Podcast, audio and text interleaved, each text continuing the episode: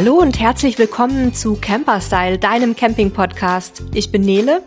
Und ich bin Sebastian. Und heute gucken wir uns mal die meistgestellten Fragen aus der Community an. Ja, und äh, bevor wir starten, kurzes Sorry nochmal, dass die letzte Folge leider ausfallen musste. Mich hatte der Covid-Virus hinweggerafft. Nee, hinweggerafft hatte mich Gott sei Dank nicht, aber er hat mich zumindest ziemlich auf die Bretter gehauen und ähm, nicht ins Bett gefesselt. Und gleichzeitig ist uns noch ein Interviewgast weggefallen. Und ähm, ja, dann kam es, wie es kommen musste. Und wir hatten eben keine Folge für euch. Sorry dafür. Diese Folge geht es wieder voran. Mal gucken. Ich hoffe, dass ich nicht so viel husten muss. Also ich habe noch einen schönen Husten auf jeden Fall erstmal und eine nette noch Nasennebenhöhlenentzündung. Aber wir wurscheln uns heute mal durch die nächste Podcast-Folge. Und bevor wir jetzt mit den acht meistgestellten Fragen anfangen, ganz kurz Werbung. Wir möchten euch gerne auf einen Händler aufmerksam machen, der Reisemobile, Wohnwagen und Kastenwagen aller Art anbietet, aber dennoch viel mehr ist als nur ein Händler. Die Rede ist vom Burmeister Caravan Center am Bodensee. Wer hier hinkommt, fühlt sich bereits wie im Urlaub. Das liegt nicht nur an der unmittelbaren Nähe zum Bodensee, sondern auch an der modernen und stilvollen Präsentation des Caravan Centers. Das wurde nämlich nach Feng Shui-Prinzipien gestaltet. Allein der Außenbereich schon bringt euch ins Staunen. Inmitten der großzügigen Ausstellungsfläche steht ein Verkaufsturm mit einer Aussichtsplattform. Von hier aus sind die Fahrzeuge aus der Vogelperspektive zu sehen und den Blick auf den Bodensee gibt's gratis dazu. Das ist wirklich der Hammer. Man fühlt sich hier fast wie in einem Hotel. Egal ob Reisemobil oder Kastenwagen, die Fahrzeuge sind ästhetisch aufgereiht und offen. Sie können also von den KundInnen während der Geschäftszeiten bestaunt werden. Das Gelände des Caravan Centers ist dabei rund um die Uhr zugänglich. Die Wohnwagen sind sogar jederzeit offen. Das Burmeisterteam liebt seine Arbeit und man spürt gleich, dass die persönliche Begegnungsqualität mit der Kundin oder dem Kunden hier im Vordergrund steht. Auch im Innenbereich des Caravan Centers eröffnet sich eine Erlebniswelt, die ihresgleichen sucht. Ein modern eingerichteter Concept Store lädt zum Stöbern ein und neben den praktischen Dingen, die man für einen Caravaning-Urlaub braucht, findet ihr hier auch schöne Lifestyle- und Designprodukte. Wer mit seinen Kids kommt, kann diese im Spielmobil toben lassen und währenddessen an der Kaffeebar einen liebevoll zubereiteten Cappuccino genießen. Also, egal ob du den Kauf eines Caravans planst oder dich einfach nur inspirieren lassen möchtest, bei Burmeister bist du garantiert an der richtigen Adresse.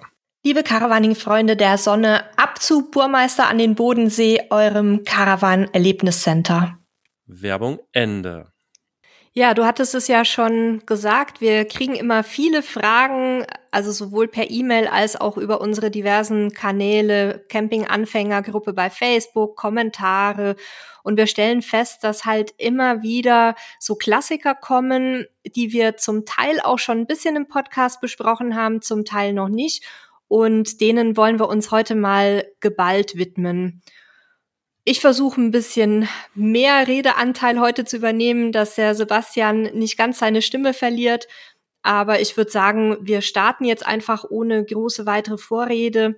Wir haben unter anderem die Themen Gasverbrauch, Stromkabel und Wasserschläuche, Batterie überwintern, ähm, Sicherheit unterwegs, unter anderem auch die immer wiederkehrende Frage, Übernachten auf Rastplätzen, dann Stromabsicherung auf dem Campingplatz, wie viel brauche ich da? Dann nochmal zum Thema Gas, kann ich meine Gasheizung nachts laufen lassen? Ähm, dann kommt immer wieder, wo darf ich ein Campingfahrzeug überhaupt abstellen oder parken? Und wie finde ich einen geeigneten Campingplatz für mich? Wollen wir mal mit dem Thema Gasverbrauch loslegen, Sebastian, weil das ist ja was, was jetzt auch äh, gerade im Winter wieder äh, oder im, im Herbst äh, sehr stark die Leute beschäftigt. Genau, ne, da wird letzten Endes alles Mögliche gefragt, wie viel Gas verbraucht ihr denn so, wie viel Gas verbraucht der Kühlschrank, wie viel Gas verbrauche ich im Winter, wie lang komme ich mit einer 11 Kilo Flasche hin und wir wollen mal so ein bisschen auf die meisten dieser Unterthemen dazu Antworten geben, so dass ihr euch quasi auch selber die Frage besser beantworten könnt und wisst, was so überhaupt relevant ist und welche Verbraucher auch wie viel Gas in etwa brauchen. Genauere oder ganz genaue Werte bekommt ihr letzten Endes immer, wenn ihr in die Bedienungsanleitung, die Betriebsanleitung schaut. Wenn ihr die nicht mehr habt, dann guckt doch zumindest mal auf eure Geräte, also auf die, die Heizung, auf Herd und so weiter. Da gibt es im Normalfall ein Typenschild mit einer Modellbezeichnung. Und wenn man im Internet äh, googelt nach der Modellbezeichnung und Anleitung und PDF, dann findet man häufig auch tatsächlich eine, eine Anleitung, oft beim Hersteller, manchmal auch auf anderen Seiten Manchmal ist es auf anderen Seiten ziemlich schwierig, die zu lesen. Ähm, am besten ist immer die Herstellerseite zu finden. Und man kann natürlich auch beim Service vom Hersteller mal nachfragen. Und in der Betriebsanleitung, das noch zum Schluss, steht im Normalfall auch der Gasverbrauch eines jeden Gerätes drin. Und da könnt ihr halt ganz einfach das Ganze auch hochrechnen ähm, über die Betriebsstunden oder Tage, wie lange ihr halt entsprechend auskommt. Insgesamt muss man natürlich sagen, dass der Gasverbrauch ganz generell vom Reise- und auch vom Nutzungsverhalten abhängt. Also ist ja ein Unterschied, ob ich jetzt irgendwie mir mal schnell eine Aubergine auf den Grill haue oder ob ich einen fetten Gulasch-Eintopf koche. Ähm, beziehungsweise auch im Sommer muss ich nicht heizen, im Winter geht da ziemlich viel weg durch die Heizung. Und da wollen wir jetzt mal auf die ganzen Verbraucher so ein bisschen draufschauen. Allgemein kann man sagen, dass in den meisten Campingfahrzeugen ähm, der Gasverbrauch über Dinge wie Heizung, Kühlschrank, Gasherd oder Gasgrill und häufig auch über den Wasserboiler abläuft. Was habt ihr da so für Erfahrungswerte, Sebastian? Ihr wart ja in erster Linie immer im Sommer unterwegs. Ähm, wie, wie war da so euer Nutzungsverhalten und wie lang kamt ihr da immer hin mit so einer 11 Kilo Flasche? Also da muss ich erstmal relativ weit zurück äh, weil ja das letzte Wohnmobil, was wir hatten, schon einen Gastank hatte mit 90 Litern und äh, da entsprechend viel Reserve vorhanden war. Bei den Flaschen vorher sind wir meines Erachtens nach im Sommer mehrere Monate ausgekommen und im Winter kann ich gar nicht sagen, weil ehrlich gesagt waren wir nie im Winter da, wo es kalt war. Also ähm, wir waren ja sehr viel Spanien, Portugal im Winter und ähm, da hast du maximal in der Nacht vielleicht mal ein kleines bisschen geheizt oder mal ein bisschen mehr, wenn wir mal in Spanien irgendwie so ein bisschen in die Berge gefahren sind. Aber auch da sind wir im Normalfall Wochen eigentlich mit einer Gasflasche ausgekommen und äh, wir hatten immer zwei elf Kilo Flaschen dabei. Also ich glaube, da waren wir nicht so das klassische Beispiel. Ich, ich weiß auch von Kollegen oder von Freunden, wenn die Wintercamping machen, dass da alle zwei, drei Tage spätestens eine Flasche dran ist zum Tauschen. Also schwierig, ne, da, da was Allgemeines zu sagen. Ich glaube, da gucken wir lieber mal auf die Verbraucher ein bisschen drauf und äh, schauen mal ein bisschen, was wie viel verbraucht und dann kann man sich das, glaube ich, ganz gut hochrechnen. Also wenn ich natürlich Und jetzt. Wollen wir mit im Winter oder im Sommer anfangen? Äh, fangen wir mit dem Sommer an. Das ist ja schöner. Ja, und da haben wir letzten Endes erstmal die Nahrungszubereitung und wir haben eigentlich den Kühlschrank. Das sind so die beiden äh, größten Punkte und vielleicht noch Warmwasser, das kommt noch dazu, ne, wenn man irgendwie duschen möchte oder abwaschen möchte.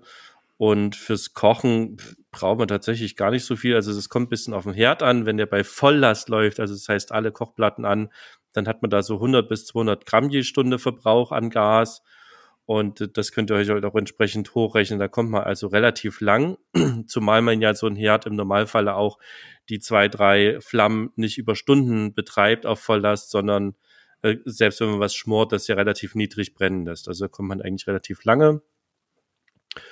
Und bei Kühlschränken, da haben wir so einen ganz groben Richtwert. Das kommt jetzt wirklich auch nochmal auf den Kühlschrank an und natürlich auch auf die Außentemperatur. Ne? Je wärmer es draußen ist, desto mehr muss der Kühlschrank natürlich auch ähm, Gas verbrennen, um entsprechend genügend zu kühlen. Aber wir würden mal so als Richtwert so 20 Gramm Gas je Stunde da nehmen. Wie gesagt, bei allen Sachen immer nochmal der Verweis auf die Betriebsanleitung, wo das halt wirklich dann ganz genau steht, weil das wirklich sehr stark schwanken kann. Und wenn wir auf den Grill gucken, da können wir so grob sagen, pro Kilowatt Brennerleistung sind circa 100 Gramm je Stunde zu kalkulieren. Ne? Das heißt, da müsst ihr mal gucken, was ihr für einen Brenner drin habt oder wie viele Brenner ihr drin habt. Also bei den kleinen Campinggrills meistens einen haben und da mit einem KW schon ganz gut hinkommen. Da habt ihr also ungefähr 100 Gramm Gas je Stunde, was ihr verbraucht. Ja, ich mache vielleicht mal den Winter, weil wir haben ja Wintercamping-Erfahrung, diverse. Und auch da ist natürlich wieder die Frage, wie ist euer persönliches Wärmebedürfnis? Meins ist sehr hoch. Ähm, meine Erfahrung ist, dass man im Winter aber nicht nur durch die Heizung mehr Verbrauch hat, sondern auch durchs Kochen, weil man vielleicht auch häufiger warme Speisen oder heiße Getränke möchte als im Sommer. Heizung verbraucht je nach Außentemperaturen und Modell so zwischen 200 und 500 Gramm je Stunde. Also ihr seht schon, das ist deutlich mehr als die anderen Verbraucher das, was du vorhin gesagt hattest, Sebastian, so alle zwei bis drei Tage eine 11 Kilo Flasche, das ist unsere Erfahrung auch. Also das brauchen wir auf jeden Fall.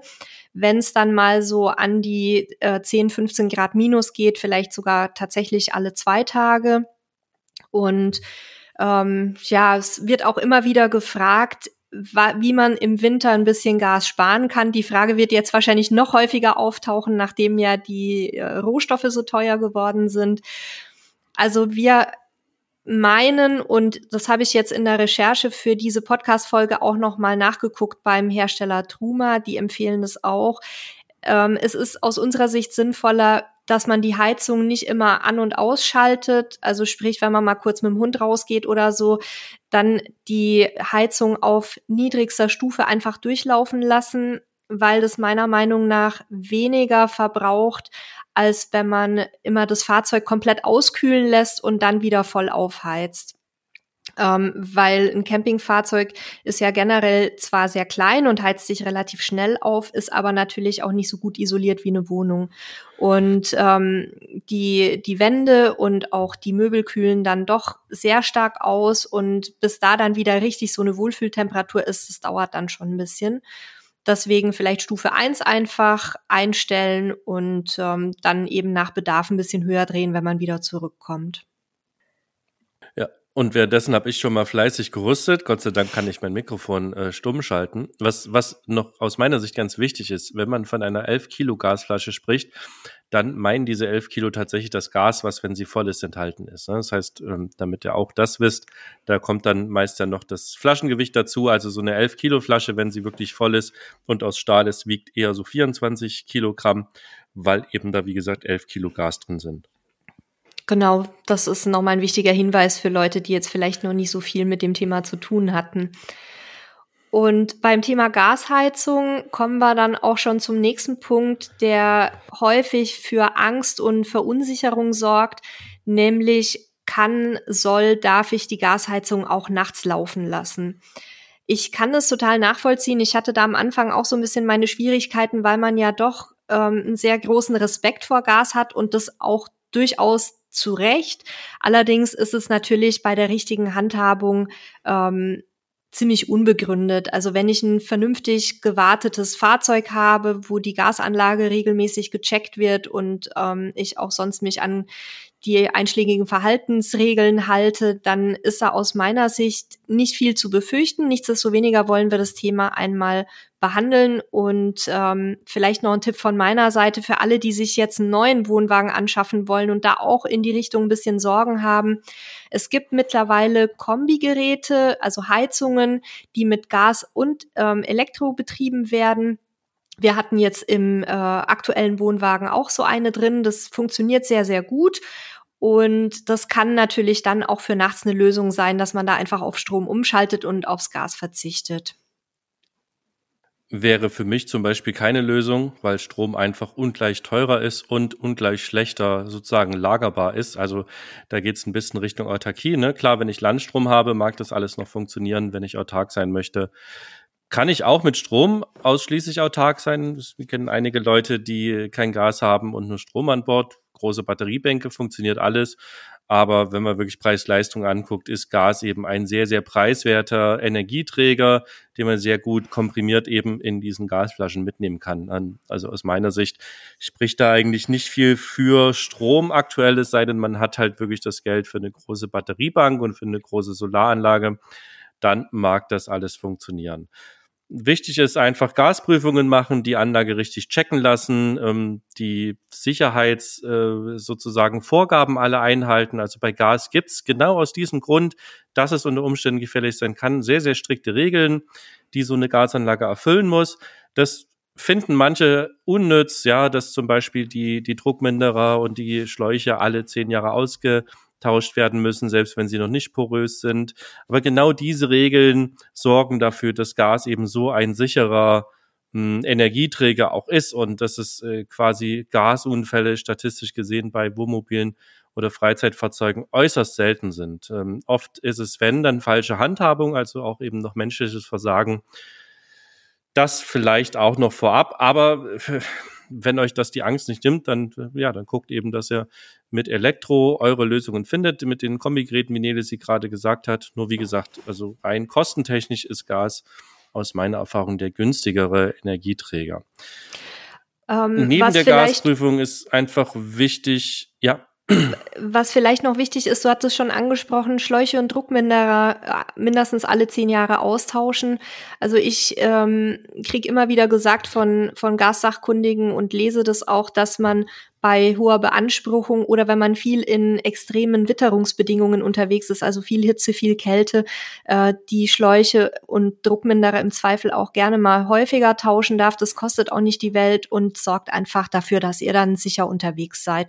Und natürlich beim ähm, Austausch und Anschließen der Schläuche immer darauf achten, ähm, dass die jetzt fest angezogen werden, dass man aber gleichzeitig nicht die ähm, Schlauchkupplungen und so weiter beschädigt oder die, die Anschlüsse beschädigt. Da verlinken wir euch noch einen Artikel dazu, wie man das genau macht und welches Werkzeug dafür eingesetzt werden darf. Ja, und ansonsten ist es auch wichtig zu wissen, dass es eben bei jedem Brenner ähm, und es sind ja alle Gasgeräte. Also das heißt, der Kühlschrank hat einen Brenner, der Herd hat einen Brenner, die Heizung, das Warmwasser, überall ist ein Brenner drin. Und die haben alle ein Sicherheitsfeature, die haben nämlich eine Abschaltung, wenn die Flamme erlischt. Das heißt, die haben alle, die erkennen alle sozusagen, wenn eine Flamme brennt und wenn die Flamme nicht mehr brennt, dann wird da automatisch ein Ventil geschlossen. Also da wird einen kurzen Moment noch Gas ausströmen, aber das löst relativ schnell aus. Das wird mit einem meistens Bimetall gemacht, also was, was einfach sozusagen sich verändert, wenn eben die Flamme nicht mehr brennt und damit keine Wärme mehr entsteht. Und dann wird ganz automatisch ein Ventil geschlossen. Und die werden eben auch bei einer Gasprüfung mit getestet, dass die funktionieren. Und wenn die funktionieren, sind die eben euer wichtigstes Sicherheitsfeature. Dann haben wir noch zwei weitere Geschichten, ähm, die ich empfehlen würde. Also zum einen ähm, kauft euch einen guten Gaswarner oder auch ähm, zwei Geräte. Wichtig ist hier in erster Linie Kohlenmonoxid, weil ähm, das ja so ein schleichendes, lautloses und geruchloses Gift ist sozusagen, was dann ähm, ja auch schon ja Leute im Schlaf umgebracht hat. Wie gesagt, ich will da jetzt überhaupt keine Angst äh, schüren. Das passiert in der aller Regel bei vernünftig ähm, gewarteten Anlagen in Freizeitfahrzeugen nicht. Aber wenn ihr das mal lest, dass es irgendwelche Gasunfälle gab mit Leuten, die da im Schlaf verstorben sind, in alten Häusern passiert das ab und an mal noch dann ähm, war es wahrscheinlich Kohlenmonoxid. Und da lasst euch im Fachhandel am besten beraten, welche ähm, welche Geräte da am besten geeignet sind und vor allem auch, wo ihr die anbringen müsst, weil jedes Gas auch sich im Verhältnis zur Luft unterschiedlich verhält. Manche sinken ab, manche steigen nach oben und da ist es dann eben wichtig, dass man dann ähm, diese Gaswarngeräte entsprechend verbaut. Im Zweifel lasst euch einbauen. Die Leute in den Fachwerkstätten wissen dann auch, was sie tun. Und noch eine wichtige Sache ähm, sehe ich immer wieder mal zwischendurch. Es gibt Leute, die ihre Zwangsentlüftungen schließen, weil die das unangenehm finden, dass gerade im Winter zum Beispiel da Kälte reinkommt. Also die Zwangsentlüftungen, die haben einen Sinn, nämlich dass solche Gase auch austreten können. Es gibt Zwangsentlüftungen im Boden, es gibt welche auch am Dach und die müsst ihr bitte unbedingt frei halten. Das ist ein ganz wichtiger ähm, Punkt zu eurer eigenen Sicherheit und im Zweifel auch ähm, mal eine Dachluke noch einen kleinen Spalt offen lassen. Dann äh, denke ich, seid ihr da auf der sicheren Seite. Es geht hier vor allen Dingen darum, die, dass ja bei der Verbrennung Sauerstoff verbrannt wird. Den brauchen wir Menschen erstmal grundlegend. Und wenn ich eben keine, keine Zulüftung habe, wenn ich alles äh, sozusagen hermetisch abgeschlossen habe, dann ist irgendwann der Sauerstoff verbraucht. Dann habe ich das Problem, dass ich keinen Sauerstoff mehr habe. Und das, äh, die Verbrennungsgase Kohlenmonoxid, Kohlendioxid, das sind eben wiederum die gefährlichen, die uns dann eben ersticken können, weil sie unter Umständen den Sauerstoff verdrängen. Gerade Kohlenmonoxid ist schwerer als Luft, es sinkt nach unten Und äh, wenn ich jetzt halt unten im Bett liege, dann äh, ne, relativ weit unten, kann sich das halt sehr schnell ansammeln. Also was heißt sehr schnell? Da muss schon ganz schön was verbrennen. Ne? Also wenn ich, wenn ich daran sterbe, dann habe ich schon einiges tatsächlich falsch gemacht. Ähm, aber so weit wollen wir das auch gar nicht vertiefen. Gaswarner, wie es Nele gesagt hat, an der richtigen Stelle angebracht, kann ich da verschützen, weil er halt einfach ein super lautes Geräusch macht und ihr dann auf jeden Fall aufwacht und entsprechend dann das Fahrzeug belüften oder entlüften könnt. Und ganz wichtig auch, ähm, guckt euch auch mal euren Gaskasten beziehungsweise beim Wohnwagen Deichselkasten an. Da neigt man gerne mal dazu, gerade als Wohnwagenfahrer, ähm, da allerhand Equipment reinzupacken, weil es so ein schöner Stauraum auch ist. Aber auch da müssen mindestens 10 mal 10 Zentimeter äh, Belüftungsschlitze frei bleiben. Eben falls mal Gas aus den Flaschen austritt, damit die dann nicht äh, irgendwie sich da anreichern können. Und äh, der Gaskasten muss zum Wohnraum hin quasi hermetisch, wie sagt man da, nicht abgeriegelt sein, also hermetisch verschlossen sein. Ähm, das ist bei abgeschottet. abgeschottet. Das ist bei Fahrzeugen, die ihr fertig vom Händler kauft, automatisch so, aber es gibt ja auch viele Selbstausbauerfahrzeuge, da vielleicht auch noch mal einen Blick reinwerfen. Genau, das soll es, glaube ich, zum Thema Gas soweit sein. Dann ist die nächste Frage, wie bringe ich am besten meine Fahrzeugbatterie über den Winter?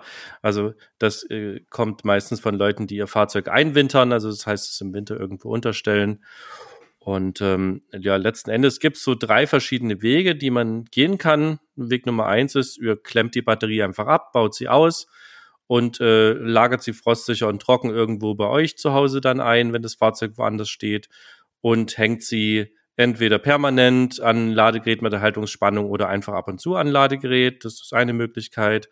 Es gibt auch bei vielen Stellplätzen die Möglichkeit, gegen Extragebühr eine Steckdose zu bekommen, also Landstrom sozusagen. Dort könnt ihr das Fahrzeug anstecken, dann wird die Batterie ebenfalls erhaltungsgeladen automatisch.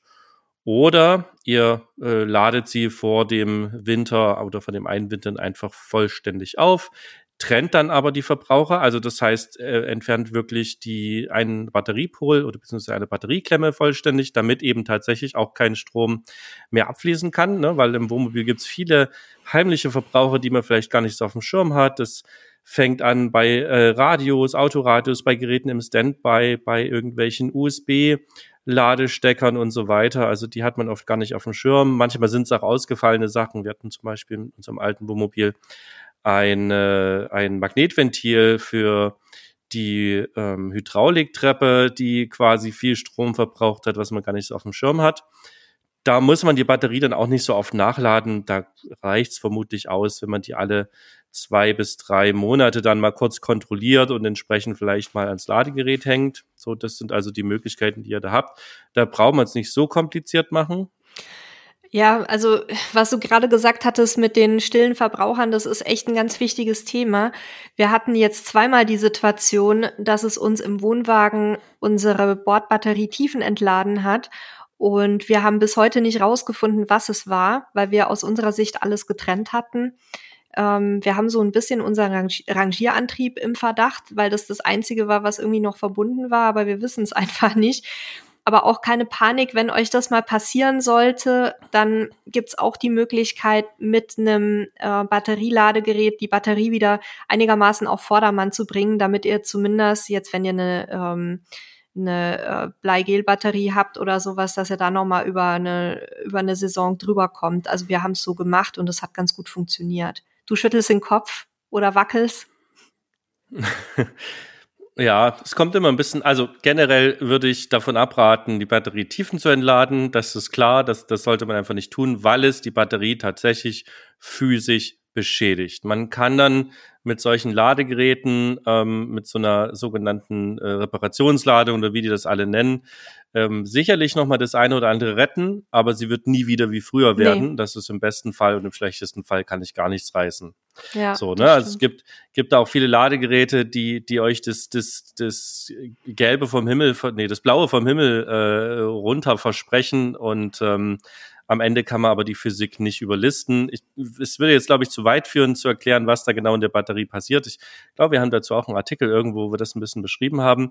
Lange Rede, kurzer Sinn. Tiefenentladung solltet ihr vermeiden. Ähm, guckt also, was so die, die Spannung eurer Batterie ist. Die sollte, ich sage mal so ganz pauschal, nicht unbedingt unter 11 Volt fallen. Da solltet ihr ein bisschen aufpassen. Und ansonsten, je älter eure Batterie ist, desto eher wird sie sich oder wird sie sozusagen sich selber entladen oder desto schneller ist sie vielleicht auch, wenn Verbraucher angeschlossen sind, entladen.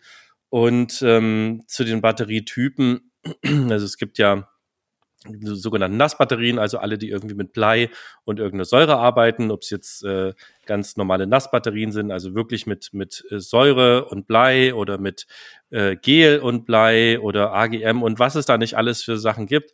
Die haben alle eine gewisse Selbstentladung, also es passiert in allen und ähm, auch die Lithium-Batterien haben eine gewisse Selbstentladung. Also aus meiner Sicht äh, gibt's da jetzt keine großen Unterschiede. Wenn man alles abgeklemmt hat, dann halten die alle relativ lange ähm, ihren Strom. Was kritisch sein kann, gerade auch wenn ich Strom entnehme oder lade, sind äh, äh, negative Temperaturen, also unter Null. Das äh, ist vor allen Dingen gerade ein Problem für viele moderne Lithium, Lithium-Batterien ähm, Lifepos und wie sie alle heißen, weil die häufig ähm, nicht unter 0 Grad geeignet sind, beziehungsweise nicht unter 0 Grad geladen werden dürfen. Und wenn ihr nicht aktiv im Fahrzeug seid, dass das also beheizt wird, dann kann es durchaus auch mal sein, dass es unter Null hat. Und da müsst ihr auf jeden Fall aufpassen, dass ihr dann entweder eine beheizte Batterie habt, die wiederum aber natürlich selber Strom braucht, also muss sie wieder nachladen, oder eben eine habe, die auch mit den negativen Temperaturen klarkommt. Die sind aber heutzutage ziemlich selten, weil die recht teuer sind und man die eigentlich kaum verkauft. Also bei Lithium-Batterien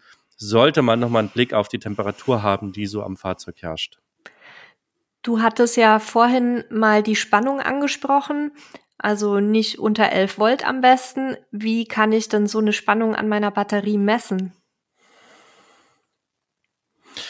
Die kann man tatsächlich mit einem Multimeter messen. Das kann im Prinzip jeder Laie, wobei viele jetzt sagen würden, na, sollte schon ein Fachmann machen. Ich sag mal so, wenn ihr euch das zutraut, dann holt euch ein Multimeter, also ein ne, Strom- und Spannungsmessgerät, stellt das auf Gleichstrom, stellt das auf mindestens 20 Volt ein, damit ihr also diese 12 Volt, die so eine Batterie hat, oder 14 Volt, 14, noch was Maximum messen könnt. Und dann haltet und stellt sie eben auf ähm, Spannung, also Volt und dann haltet ihr einfach den schwarzen Messstab oder das, das, den, die schwarze Kontakt sozusagen an den negativen Batteriepol und den roten an den positiven Batteriepol oder irgendwo im Fahrzeug an sozusagen ein Plus- und ein Minuskontakt und dann wird euch die Spannung der Batterie angezeigt. Übrigens muss man sich so viel Mühe gar nicht machen, weil die meisten Campingfahrzeuge an irgendeiner Stelle eine Anzeige dafür haben. Entweder es ist schon älter, wie bei uns damals, dann hat man so eine, so eine Zeigeranzeige, die die Volt anzeigt oder man hat sogar schon eine digitale Anzeige oder so LEDs und da kann man das ganz gut ablesen. Und wie gesagt, mit dem Multimeter einfach auch an irgendeine Steckdose oder irgendeinen Kontakt gehen, Plus und Minus, dann kann man einfach sich die Volt messen. Und Wenn da brauchen wir noch keine Angst haben, dass man einen Kurzschluss verursacht. Wie gesagt, wichtig ist Volt, Gleichstrom und ungefähr mindestens 20 Volt einstellen. Wenn euch das Thema Batterien in Campingfahrzeugen noch ein bisschen tiefergehend interessiert, dazu haben wir eine ausführliche Podcast-Folge auch gemacht. Die verlinken wir euch auch nochmal in den Show Notes. Dann könnt ihr da nochmal nachhören zu den unterschiedlichen Batterietypen zum Beispiel und ihren Vor- und Nachteilen. Aber vielleicht bleiben wir gleich noch ein bisschen beim Thema Strom beziehungsweise äh, Versorgung.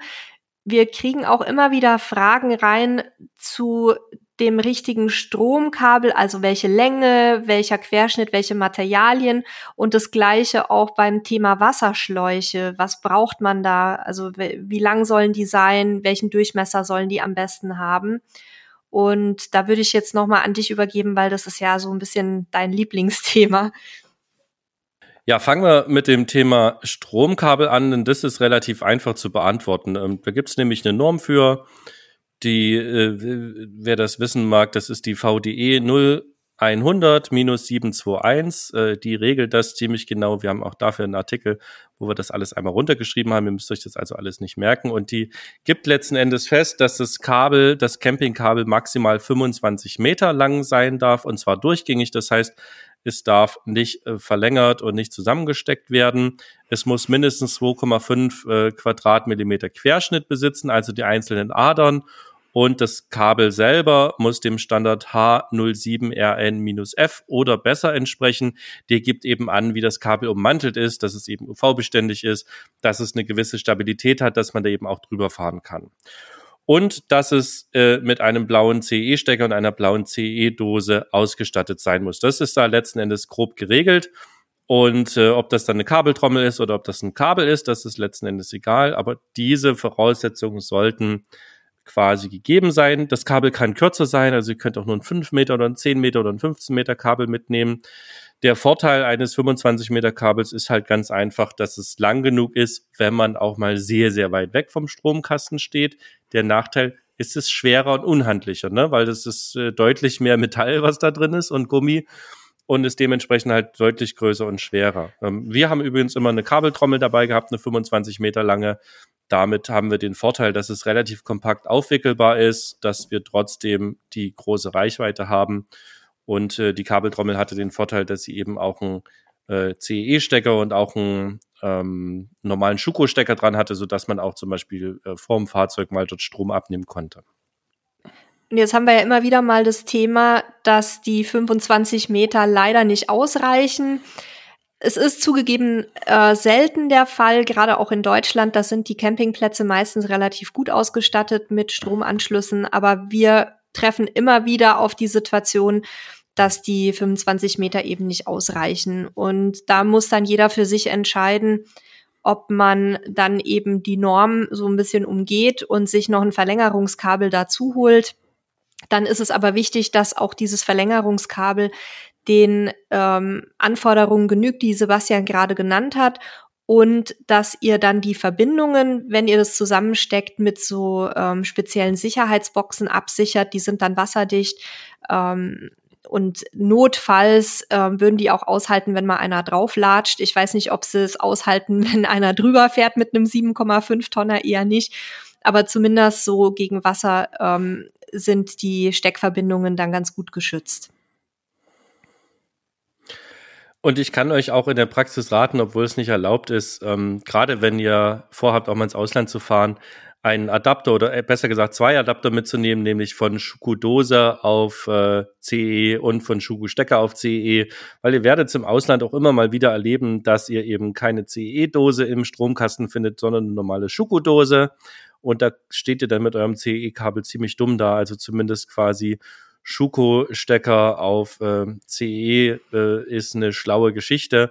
Wir haben dazu auch ein, äh, oder ich habe dazu einen Artikel geschrieben, das beste Camping-Stromkabel und auch die beste Camping- äh, Kabelbox, das können wir auf jeden Fall nochmal verlinken. Da sind die Sachen auch nochmal erklärt. Wir empfehlen auch Produkte, die wir selber nutzen. Ähm, auch wenn es nicht erlaubt ist, aber was, was will man machen? Man hätte dann halt einfach keinen Landstrom und das möchte man ja auch nicht. Ne? Also das wollen wir auch immer mit dazu sagen. Ja, dann gleiches Thema bei den Wasserschläuchen. Wie lang sollen die sein? Welche Materialien sollen die haben? Welcher Durchmesser ist sinnvoll? Und was muss ich da beim Thema Adapter beachten oder was ist da sinnvoll? Hm, also Länge, also je länger, desto besser letzten Endes. Also auch da haben wir schon die abenteuerlichsten ähm, Situationen erlebt. Also dass man halt auch mal wirklich ein 25 oder 20 Meter langen Wasserschlauch hätte gebrauchen können oder gebraucht hat. Hm, wir haben tatsächlich einen Schlauch dabei gehabt, den würde ich den wenigsten Campern empfehlen. Wir haben so einen Schrumpfschlauch gehabt. Das heißt, den kann man eben, wenn man, oder wenn man den unter Druck setzt, dann wird er halt, ich glaube, fünf oder sechs Mal so lang, also richtig ewig lang. Warum würde ich den aber den meisten Campern nicht empfehlen? Weil der eben zusammenschrumpft und dann halt jede Menge quasi äh, kleine Stellen bildet, wo Wasser stehen bleiben kann. Und stehendes Wasser ist halt genau das, wo sich dann die Bakterien und, und Keime bilden. Warum war das bei uns nicht so das Thema? Weil wir den Schlauch alle paar Tage äh, sowieso gebraucht haben. Da war das nicht so das Thema. Aber wenn der über Monate steht, ist das nicht ideal. Also ich würde dazu raten, einen Wasserschlauch zu nehmen. Idealerweise der Trinkwasser geeignet ist es tun auch im Normalfall normale Schläuche. Ne? Das ist wieder dieses Sicherheitsthema. Wenn er eben Trinkwasser geeignet ist, äh, dann ist er eben, hat er besondere Qualität. Ähm, Wenn es eben ein normaler Gartenschlauch ist, könnte es theoretisch sein, dass er irgendwie vielleicht eine Verunreinigung dran hat. Oder Weichmacher. Das müsst ihr selber entscheiden, wie weit der geht. oder Weichmacher drin. Genau, das, da müsst ihr selber entscheiden, wie ihr damit umgeht. Ähm, Länge kann beim Schlauch nicht schaden. Auch hier habe ich aber wieder das Problem, je länger der Schlauch ist, desto schwerer wird er. Das sollte man beachten.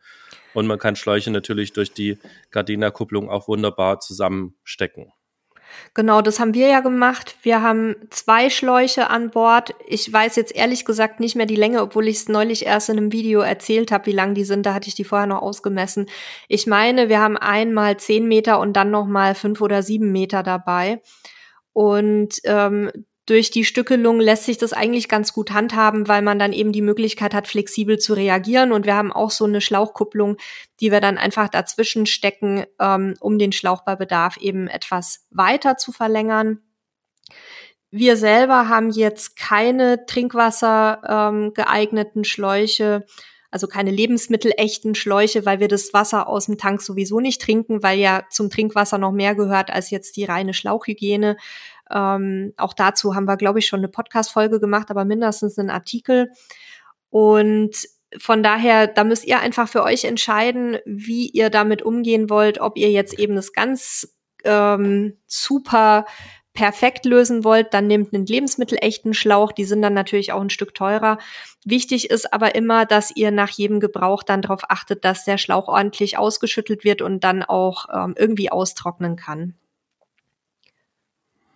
Was gar nicht so einfach ist. Ja. Ähm, äh, vielleicht noch was zum Durchmesser. Also es gibt Schläuche in verschiedenen Durchmessern. Ich würde so zwischen 15 und 19 Millimeter, äh, Zentimeter, nee, 15 und 19 Millimetern Durchmesser mich orientieren. Ähm, 19 ist immer besser. Warum? Weil einfach mehr Wasser durchkommt. Wenn ihr entsprechend guten Wasserdruck am Wasserhahn habt, dann habt ihr halt euren Tank schneller voll. Bei einem kleinen, wenn ihr einen kleinen Tank habt, irgendwie 20, 30 Liter, da tut's natürlich auch ein, ein dünner Schlauch.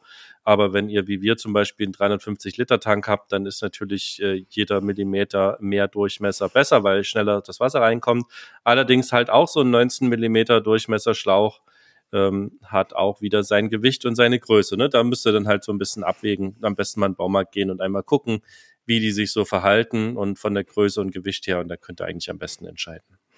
Und was da eben auch noch praktisch ist, ähm, wenn ihr euch so verschiedene Adapter zulegt, mit denen ihr die Schläuche dann an verschiedene Wasserhähne anbringen könnt, an die verschiedenen Gewindetypen und Durchmesser. Auch da können wir euch in den Show Notes noch ein paar Tipps verlinken.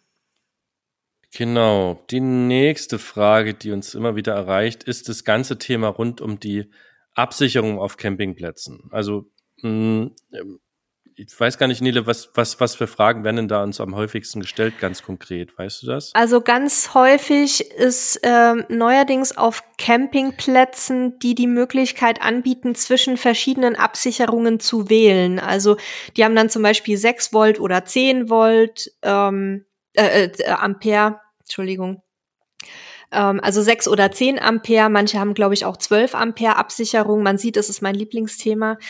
Und was auch immer wieder kommt, ist, dass Leute fragen, ähm, ja, ich würde gern meinen Thermomix mitnehmen, ich würde gern meinen Wasserkocher mitnehmen, ich habe einen Kaffeevollautomaten, aber der Campingplatz ist nur bis 6 Ampere abgesichert.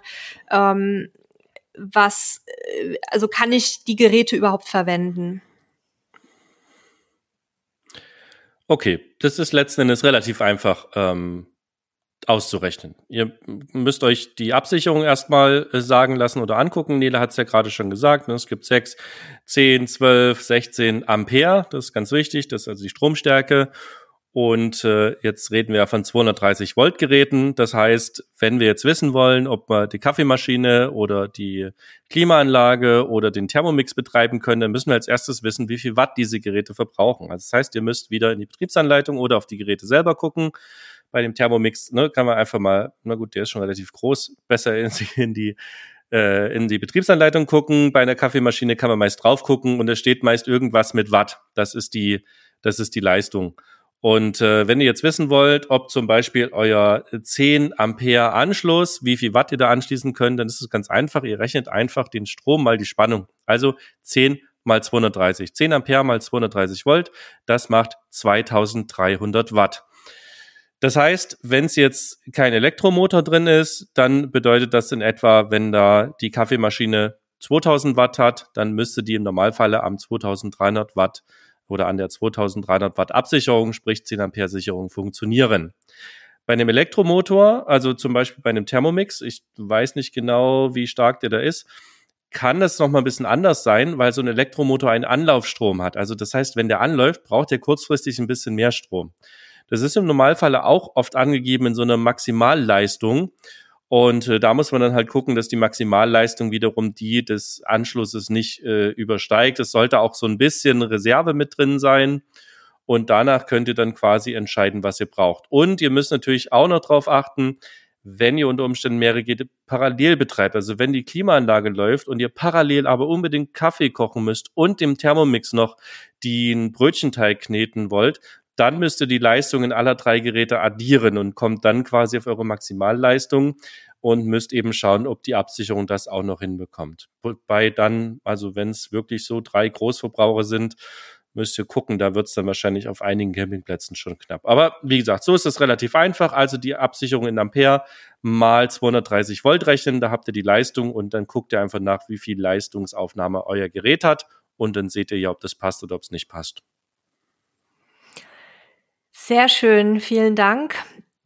Dann wechseln wir jetzt das Thema und gehen vielleicht mal in Richtung Camper abstellen. Also wo darf ich mein Fahrzeug parken in erster Linie? Es geht jetzt nicht in erster Linie um das Thema Übernachten. Da haben wir ja auch schon eine eigene Folge gemacht ähm, zum Thema Wildcamping freistehen, sondern es geht jetzt wirklich darum, wo parke ich das, ähm, wenn ich es für längere Zeit mal verlasse oder wenn ich es vielleicht sogar ähm, vor meiner Haustür abstellen möchte bis zur nächsten Reise. Da müssen wir jetzt ein Stück weit unterscheiden zwischen motorisierten Campingfahrzeugen, also Wohnmobil-Kastenwagen, und unmotorisierten Fahrzeugen wie Wohnwagen. Da gibt es ein bisschen unterschiedliche Regelungen. Magst du mal, Sebastian, einsteigen mit den motorisierten Fahrzeugen? Ja, also im Grunde, wenn ihr eine gültige Hauptuntersuchung habt, also TÜV im Volksmund, dann dürft ihr im Grunde beliebig lange öffentlich das ganze, also das Fahrzeug abstellen. Ne? Es geht dabei nicht darum, dass wir dabei drin schlafen oder kochen, sondern es einfach parken, wie so ein Pkw auch. Das ist sogenannter Gemeingebrauch und ist überall im öffentlichen Straßenverkehr dort erlaubt, wo es nicht verboten ist. Das heißt auf Parkplätzen, am Straßenrand, wenn es entsprechend erlaubt ist. Ihr müsst aufpassen, wenn auf dem Gehweg geparkt wird. Also manchmal ist es ja so, dass zwei Räder auf dem Gehweg stehen müssen oder das Fahrzeug vorwärts auf dem Gehweg geparkt ist. Dann ist das generell nur bis 2,8 Tonnen zu, äh, zulässiges Gesamtgewicht erlaubt. Das heißt, für die meisten Fahrzeuge fällt es aus, weil die meisten ja doch nahe an den dreieinhalb Tonnen äh, agieren. Da müsst ihr also aufpassen, dass dann das nicht erlaubt ist und ihr müsst ein bisschen aufpassen, ne, Schachtdeckel und äh, so eine Gullis und so weiter dürfen eigentlich nicht verdeckt werden, gerade wenn ihr länger parken wollt. Und ihr müsst aufpassen, wenn es irgendwo eine Zone gibt mit nur Pkw, auch ein Parkplatz nur für Pkw, dann ist euer Wohnmobil im Normalfalle da nicht mitgerechnet, denn dann wird es, sonst wird es dastehen und dann dürft ihr dort entsprechend auch nicht parken.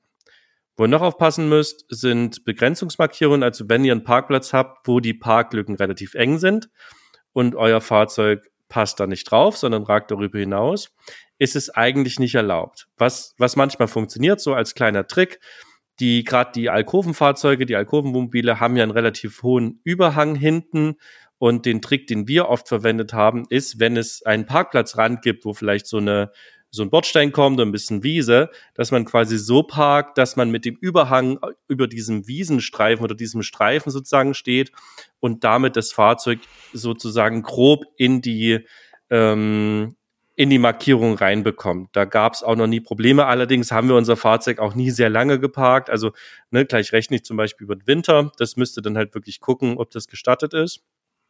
Und alles, was über siebeneinhalb Tonnen ist, dann dürft ihr innerhalb geschlossener Ortschaften, Wohn- und Erholungsgebieten nicht zwischen 22 und 6 Uhr beziehungsweise Sonn- und Feiertagen parken. Auch da müsst ihr nochmal aufpassen, es sei denn, es ist explizit wieder gestattet, wobei die wenigsten Campingfahrzeuge über siebeneinhalb Tonnen wahrscheinlich irgendwo im öffentlichen Raum geparkt werden. Und äh, ansonsten auch, wo halt ein Parkverbot ist, äh, wo ein Halteverbot ist, in Kreuzungsbereichen. Also da, wo auch du mit dem Pkw nicht parken darfst, darfst du natürlich auch mit dem Wohnmobil nicht parken. Und ähm, dann gibt's noch die Flächen, die mit einem Parkschild und einem weißen Wohnmobil äh, gekennzeichnet sind. Die sind explizit für Wohnmobile geeignet. Da könnt ihr also euer Wohnmobil draufstehen. Was dann nicht in den Gesetzen steht, damit will ich abschließen, sind die Anwohner, die sich unter Umständen dadurch gestört fühlen rein rechtlich eine richtige Handhabe, das wissen wir nicht, ob es die gibt. Da haben wir hoffentlich bald mal einen Anwalt zu Gast, der uns da vielleicht ein bisschen mehr Aufschluss drüber geben kann. Da müsst ihr also am besten euren oder unseren Podcast abonnieren, dann verpasst ihr die Folge nicht. Da werden wir nochmal da ins Detail gehen, welche Möglichkeiten es da vielleicht noch für eine Gemeinde oder für Anwohner gibt. Aber ansonsten rein rechtlich solange ihr quasi ein angemeldetes, das ist vielleicht noch wichtig, ein angemeldetes Fahrzeug mit gültiger Hauptuntersuchung habt, dürfte generell überall da parken, wo es nicht verboten ist. Da sprichst du einen ganz wichtigen Punkt an, der auch in Campinggruppen immer wieder heiß diskutiert wird, dass es tatsächlich um das Thema Wohnmobil abstellen richtig ekelhafte Nachbarschaftsstreitigkeiten gibt. Also selbst ähm, wenn die Leute ganz normal nicht vorm Fenster parken, sondern einfach halt auf der Straße, wo es für Pkw auch erlaubt ist, ähm, dann gibt's da Nachbarn, die also wirklich richtig mies dagegen vorgehen, bis hin zu mutmaßlichen Sachbeschädigungen, also dass dann auf einmal Fahrzeuge zerkratzt werden, Reifen zerstochen oder Luft abgelassen. Und ich würde auch immer dazu tendieren, im Sinne einer guten Nachbarschaft sich lieber dann ähm, für die längeren Reisepausen einen umzäunten Stellplatz oder eine Halle zu suchen. Das ist aus meiner Sicht auch wegen der Diebstahlgefahr sinnvoller, denn es ist schon sehr oft passiert, dass Leuten buchstäblich die Campingfahrzeuge vor der Haustür weggeklaut worden sind. Also da irgendwas sicheres suchen, wenn man es denn findet in der aktuellen Situation. Und dann hat man eben gleich zwei, äh, wie sagt man da, ähm, zwei Unpässlichkeiten mit einem Schlag gebannt. Ich komme jetzt noch mal zum Thema Wohnwagen. Da ist die Sachlage noch ein bisschen komplizierter.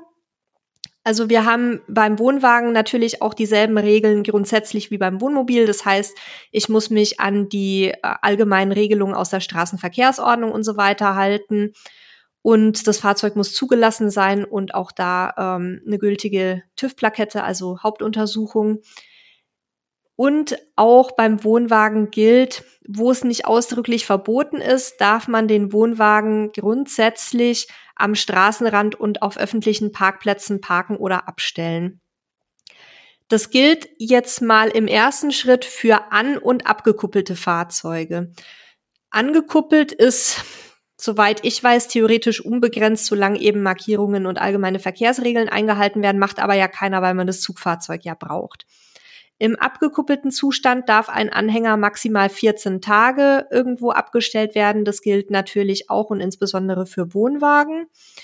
Und ähm, Gespanne über 3,5 Tonnen zulässiges Gesamtgewicht müssen innerhalb geschlossener Ortschaften in der Dunkelheit beleuchtet sein oder ähm, seitliche Begrenzungen mit Parkwarntafeln abgesichert werden. Bei Gespannen unter dreieinhalb Tonnen ist diese Regelung nicht verpflichtend, würde ich aber trotzdem immer empfehlen, weil man sie einfach auch schlecht sieht unter Umständen. Beim Halten oder Parken außerhalb geschlossener Ortschaften sind solche Parkwarntafeln nicht gestattet.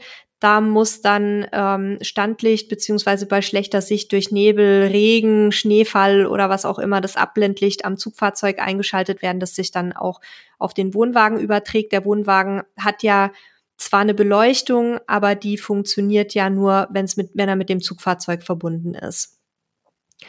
Auf Parkflächen ohne, wie es im Behördendeutsch so schön heißt, ohne fließenden Verkehr ist ein Abstellen auch ohne eine solche Beleuchtung möglich. Es war jetzt sehr viel Theorie zu diesem Thema, aber wie gesagt, weil es immer wieder gefragt wird, wollten wir es jetzt auf jeden Fall auch mit reinnehmen. Wir verlinken euch dazu auch nochmal die entsprechenden Ratgeber, die wir schon veröffentlicht haben. Da könnt ihr das dann nochmal alles in Ruhe nachlesen. Ja, und wir haben eigentlich noch mehr Fragen, aber wenn ich auf die Uhr gucke und vor allen Dingen auch mal auf mein Hustenlevel schaue, dann würde ich sagen, dann machen wir für heute erstmal einen Cut hier an dieser Stelle wir sind nämlich schon wieder bei einer Dreiviertelstunde und würde sagen, wir nehmen uns die anderen Fragen mit in die nächste Episode. Und wenn ihr selber auch noch Fragen habt, dann schickt uns doch einfach eine kurze Mail an podcast.camperstyle.de.